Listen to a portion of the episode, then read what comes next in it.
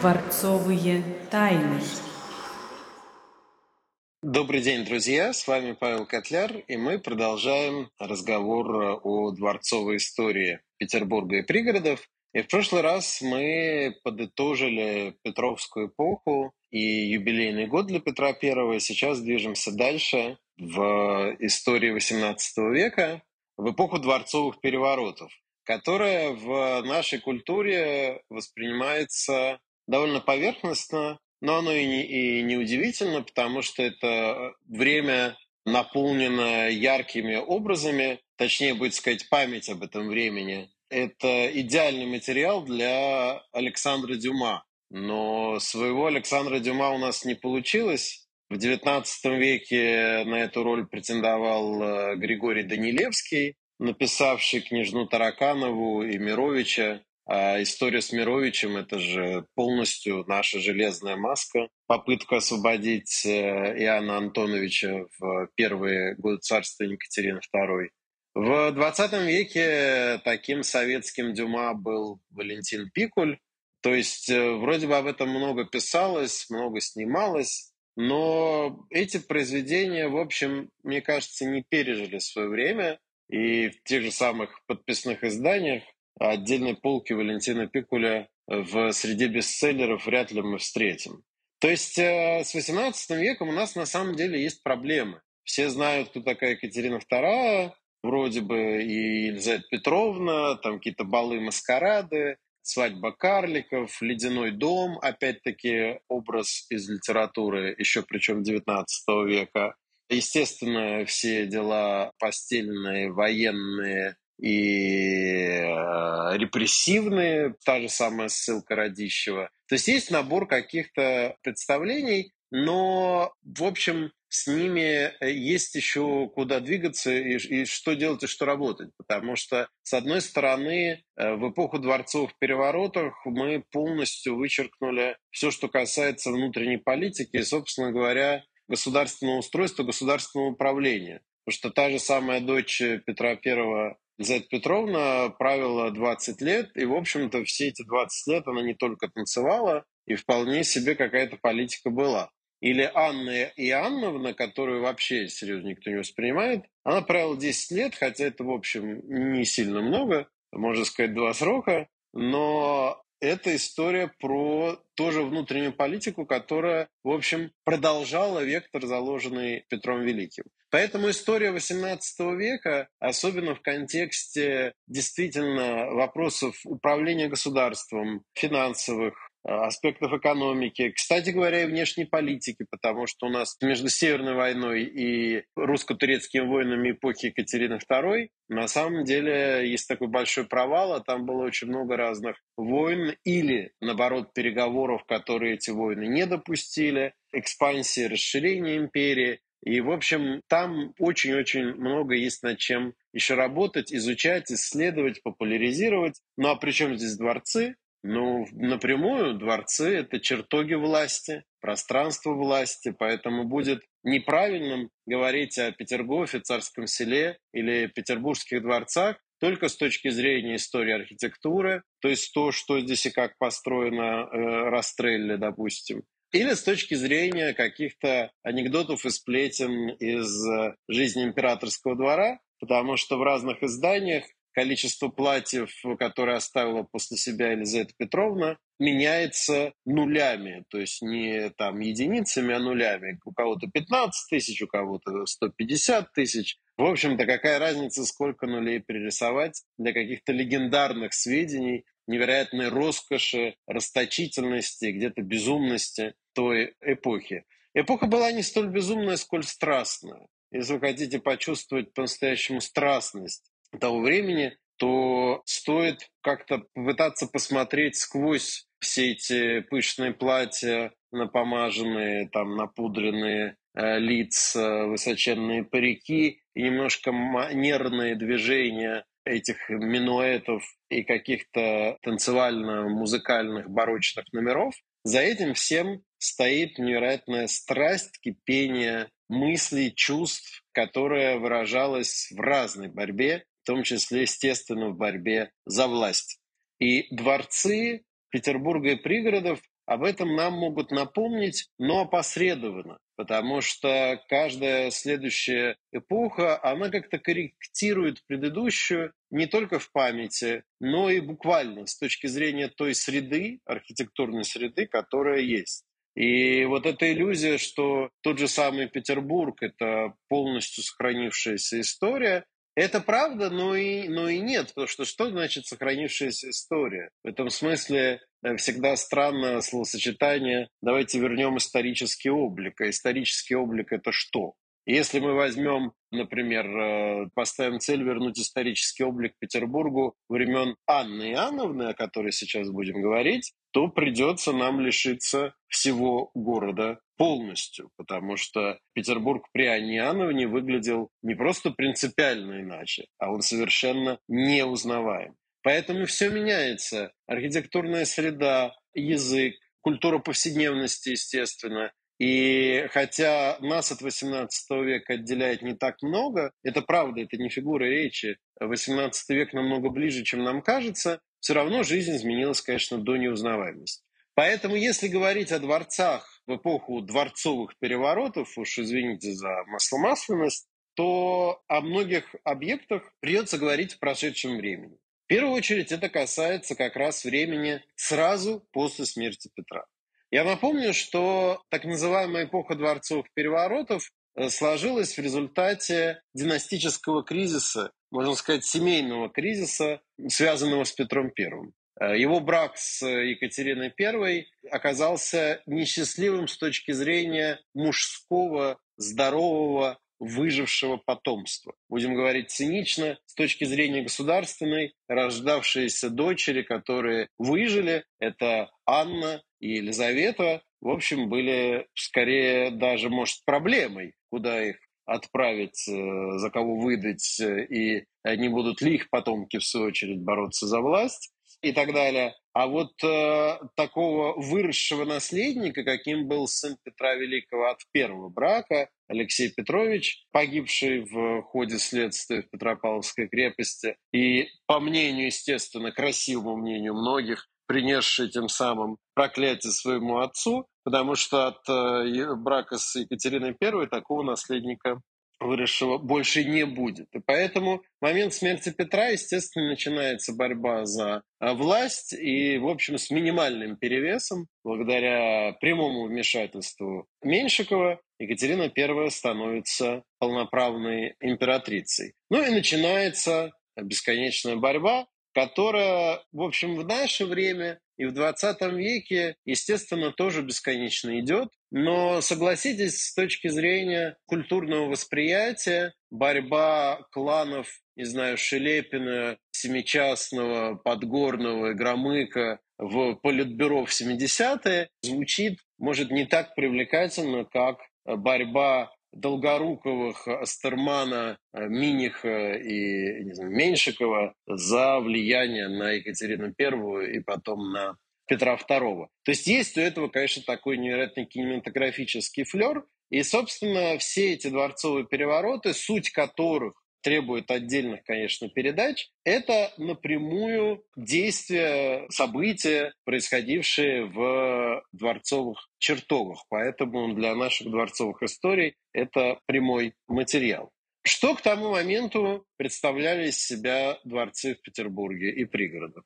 Э, пригородов, по сути, императорские, имеющие, скажем, статус, было три. Это Петергоф, Царское село и Стрельно. Стрельна, которую строили-строили, хотели построить по науке действительно как русский Версаль, в то время как соседний Петергоф Петр I строил, постоянно туда вмешиваясь, таким образом, что там на самом деле западная и восточная часть Нижнего парка не симметричны друг другу, если мы их сложим, за исключением буквально пары точек. И в итоге вот такой грандиозный для тех, кто был в Версале, в общем, понятна разница того же Версаля и э, Петергофа. Вот эта грандиозность как раз идущего канала и огромного дворца в какой-то широте, ширине, мощи, размахе, она предполагалась в Стрельне. Не успели достроить, и после смерти Петра, в общем-то, Стрельна как резиденция на весь XVIII век выпадает, она так замирает, и э, становится уже в XIX веке великокняжеской резиденцией, и поэтому дворец в Стрельне получает название Константиновский в честь тех Константинов, которым последовательно в XIX веке владели. Э, ну, Петергоф будет продолжать свое развитие как главная императорская резиденция. Понятно, царское село может э, успешно возразить, почему главное, что значит главное, это нигде не было прописано, но по все-таки как бы масштабу ансамбля, а тем не менее и интенсивности развития Петергоф был на первом месте, по крайней мере, в 1730-е годы, то есть когда императрица Анна Иоанновна, вошедшая на престол после Петра II, возвращает столицу из Москвы в Петербург. Не удивляйтесь, и такое было. На самом деле это самый важный момент. Я уже, в общем, начал передачу с этой мысли, что мы э, как бы о внутренней политике не сильно думаем применительно к этому времени, а зря, потому что если посмотреть внимательно на Петровское время, то может возникнуть логичный вопрос, почему мы так уверены, что все, что Петром Первым сделано, ему было предопределено дальше быть устойчивым. Это была довольно неустойчивая, бурлящая история, которая могла вполне откатиться назад в той же самой столице, причем должна быть в Петербурге, а не в Москве. Если бы победили определенные дворянские, входившие корнями в боярские кланы в влиянии на того же юного, малолетнего Петра II, и Петр II прожил бы подольше, переехав в Москву, то есть столица, вполне возможно, там бы и осталась. А Анна Иоанновна переносит ее обратно в Петербург, продолжая тем самым деятельность Петра, в том числе в дворцовом строительстве. И для Петергофа Анна Иоанновна на самом деле сделает очень много. Если следующее длительное правление дочери Петра Елизаветы, это будет равномерное растрачивание бюджетных средств на грандиозные стройки везде, и там нельзя уже будет сказать, что Петергофу больше внимания уделялось, чем царскому селу потому что Растрелли и в Царском селе расширит, мягко говоря, дворец. А и в Петергофе, и Зимний дворец, главное здание Эрмитажа, и Летний дворец, который не сохранился на месте Михайловского замка, гигантский деревянный. Все эти объекты будут уже связываться с Елизаветой. А вот э, Анна Иоанновна вкладывает в первую очередь именно в Петергоф. И это важный сюжет, потому что там мы об этом, конечно, совершенно не думаем. Сама Анна Иоанновна, правившая страной в 1730-е годы, была человеком не чуждым активной символической политики. И в дворцовом строительстве эта символическая политика регулярно проявляется. Потому что мне, как правителю, надо постоянно доказывать свою легитимность, то, что я не просто так на троне.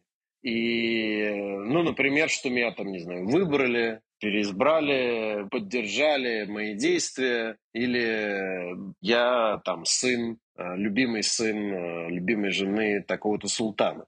В случае с Россией XVIII века это будет постоянная отсылка к Петру Первому. То есть Петр Первый – это точка отчета России как империи в плане официального статуса. И поэтому каждый так или иначе к Петру Первому отсылал. И в дворцовом строительстве это тоже видно, хотя еще больше это видно в аспекте монументов и какой-то символической риторики. И эти знаменитые надписи на медном всаднике на постаменте Петру Первому и Екатерина II и на постаменте памятника Петру у Михайловского замка прадеду правнук в исполнении Павла I. Это так или иначе отсылки к Петру. Причем тут дворцы и Анна Иоанновна? Когда она возвращает столицу в Петербург, тому моменту после смерти Петра прошло пять лет. Казалось бы, маленький срок, но много что за это время прошло. Пару лет поправила Екатерина I, умерла. Юный совсем подросток Петр II тоже умер. И получается, что Петровское время, оно очень близко, но учитывая еще и аспекты тогдашней стройки, и то, как все перестраивали и переделывали, на самом деле Петербург с архитектурной точки зрения, Петергоф в частности, вполне мог, но если не исчезнуть полностью, то очень сильно измениться. Потому что, если мы так внимательно посмотрим, вот Петергоф при Петре, Петербург при Петре, ведь это всегда была стройка. Вот если вы были, не знаю, например, в Казани накануне празднования тысячелетия, или в э, Сочи накануне Олимпиады 2014 года. Вот представьте себе город, который является сплошной тотальной стройкой всего.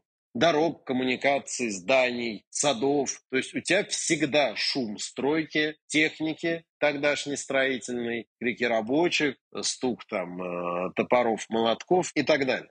И это спустя, особенно в значительной части, будучи деревянным, это важно помнить, спустя лет 10 вполне могло так прийти в запустение и исчезнуть. И если так говорить про тот же Петергоф, Петр I работающими видел только несколько фонтанов, и то накануне смерти фактически. А дворец в виде Нагорных палат был построен буквально за несколько лет до его смерти. Что уж там говорить, что Самсон, разрывающий пасть льву, как главный петерговский символ, с Петром Первым связан лишь опосредованно. И во всех путеводителях скороговоркой пишется, что главный фонтан – это символ победы России в войне над Швецией при Петре Первом в Полтавской битве в 1709 году. И на гербе Швеции есть лев, соответственно, Самсон, разрывающий пасть льву – это Россия, побеждающая Швецию, буквально так порвавшая льва. Но при этом как-то вскользь дальше идет, что фонтан-то был запущен как раз в 1730-е годы. И хотя его задумка этого образа и сравнения относится к Петровскому времени, осуществит это как раз Анна Иоанновна. Поэтому ее для истории дворцового строительства Петербурга и пригородов э, место определяется уже как минимум Самсоном, разрывающим пасть. Не говоря уже про многие другие постройки и события, о которых мы будем говорить в этом и последующем выпусках. Создание фонтана требовало не просто установку статуи. Это сложный гидротехнический момент, тем более мы об этом говорили в предыдущих сериях, ввиду того, что в Петергофе все фонтаны работают без помощи насосов, как серьезно надо было отнестись к водоподведению для того, чтобы грандиозная струя Самсона била более чем на 20 метров, ну, около 20 метров, будем говорить так. И хотя с того момента сама статуя ветшала, менялась, канонический образ Самсон приобрел в начале XIX века, а уж э, тот, который сейчас стоит на пьедестале, он уже послевоенный. Тем не менее, это как раз привнесение Анны Иоанновны. А почему оно было важно? Потому что Анна Иоанновна тоже, как и Петр I, воюет со шведами о чем мы не помним и не знаем. А это же очень важно. Это же тоже такой момент. Вот э, Россия завоевала земли в дельте Невы и тем самым вышла к Балтийскому морю. Это было принципиально важно. Мы все это хорошо знаем на уровне скороговорки и такой памяти. Очень важно. Но возникает же логичный вопрос. Неужели Швеция больше не пыталась отвоевать эту землю назад? То есть у нас такая как бы тишина. У нас Петропавловская крепость, которая как бы сразу игрушка, как будто она крепостью никогда не была в полной мере. Это и так, но и не совсем так, потому что в течение Северной войны шведы предпринимали попытки штурма и Зайчего острова, и Кронштадта. Это важно помнить. А так у нас э, главная крепость города, она как бы сразу является тюрьмой и кладбищем, то есть политическая тюрьма по периметру, да, а внутри собор, в котором хоронен глав государств, и все это видно из э, Зимнего дворца. То есть это такая Красная площадь наоборот. Есть у нас, в общем, всегда это э, какие-то вот э, тюрьма, могила, главная государственная резиденция, все это как-то должно быть связано. В данном случае прекрасным видом, лучшим видом, конечно, через Неву. Но крепость крепостью, но военные столкновения со Швецией были в течение XVIII века. И прекратились они в полной мере только в начале XIX когда Александр I, сказав, что ему нужно обезопасить э, свои границы, и видит Бог, он не хотел этой войны ни в коем случае, но напал на Швецию и присоединил Финляндию в результате Фридрихсгамского мирного договора в 1809 году. А до этого в течение столетия со стороны Швеции была военная угроза, и наоборот, Швеции со стороны Российской империи, естественно. И поэтому Анна Иоанновна, ставя Самсон, разрывающего пальцы льву, да, не просто славит Петра Первого как в советском искусствоведении было принято обезличивать вот эти контексты символической политики и политической культуры. Просто это все не изучали с точки зрения развития политической культуры, а только с точки зрения истории искусства. Но история искусства, она напрямую связана на идеологию, если речь идет об императорской резиденции. Но это, это же не только дача, где, которую ты обустраиваешь по своему вкусу. Это, безусловно, некий текст, говорящий что-то о природе власти и о политике в данный момент. Поэтому очень важно смотреть, например, на интерьеры, в которых принимаются какие-то политические решения. Интерьеры — это архитектура, она э, как бы влияет на тебя, хочешь ты этого или не хочешь. С одной стороны, она отражает твои вкусы, с другой стороны, она определяет в тебе довольно много. И Петергоф Анны Анновны — это резиденция, которая формируется, в том числе актуальной для нее политикой, успешными действиями на э, северо-западных рубежах. Это подчеркивание преемственности с политикой Петра Великого. Поэтому любимая загородная резиденция Петра – это ее любимая загородная резиденция. И Анна Иоанновна каждый год приезжает в Петергоф, живет на горных палатах, гуляет среди фонтанов и активно занимается охотой. Вот это тот образ э, применительно к Аньяновне, который, конечно, существует в памяти, э, начиная еще с мира искусников, с Серебряного века. Вот эти ребята вокруг Бенуа и Серова, они э, авторы ряда акварелей, там Елизавета Петровна на охоте, Анна Иоанновна на охоте, знаменитая Серовская акварель. Но важнее здесь, ну, даже какие-то тексты, да, есть знаменитый роман Ложечникова «Ледяной дом» про свадьбу карликов. Это все так... Э, но это единственное, что мы об Анне Иоанновне, в принципе, так и знаем. Но то, что мы знаем, я, с одной стороны, тут критиковал все это, что мы знаем поверхностно, мало, а есть много разных других аспектов. С другой стороны, к этому культурному образу надо относиться серьезно. Он об очень многом говорит. То есть почему мы именно так это помним, а не иначе. И когда я работал в архивах с документами, связанными с временем Анны Анны в Петергофе, вы знаете, в общем, такие клише, они где-то и подтверждались. Ну, например, о жестокости самодержавия в России мы, и о жестокости XVIII века вообще, о его, по сути, кровавости. Я же Дюма не зря вспоминал. То есть это не просто красивые балы маскарады и фонтаны. Например, я сам видел документы, которые активно эксплуатировались в советских путеводителях, но это правда. О том, что когда фонтан фаворитный, где собачка гоняется за уточками и ни одну не может поймать, которые так любят э,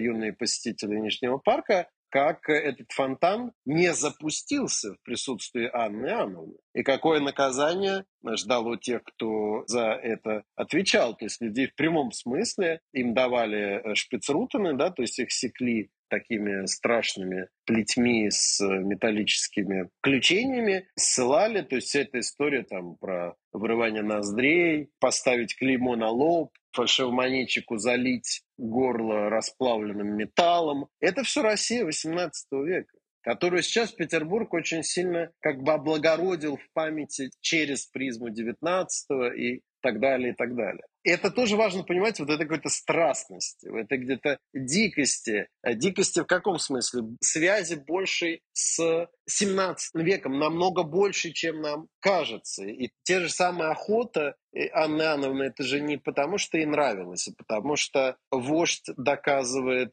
свою состоятельность как успешные воины, как удачливый охотник. И поэтому, начиная со средних веков и новое время, и в Европе тоже, то есть э, король должен охотиться, потому что это сценарий власти, идущий из древности. Поэтому Анна Иоанновна так активно охотилась не только потому, что это нравилось. И местом ее охоты в резиденциях был так называемый Ягдгартен, охотничий сад, восточнее Нижнего парка. Это территория нынешнего парка Александрия. И я э, работал с бесконечным просто количеством документов, списков всех тех животных, которые она там убила. Был охотничий павильон на границе двух парков ныне, где-то в районе нынешнего водного лабиринта, в так называемого лабиринта, точнее, в Нижнем парке. И, в общем, где она, как на гравюре Серова, стоя такой беседке стреляла по этим существам, которых буквально туда к ней пригоняли. Словом, это все клубок очень интересных сюжетов, связанных друг с другом. И в следующий раз мы продолжим говорить об эпохе дворцовых переворотов, потому что сами эти перевороты дворцовый сюжет, ну и как они отражались в архитектуре, тоже важно. С вами был Павел Котляр. До новых встреч в дворцовых историях XVIII века.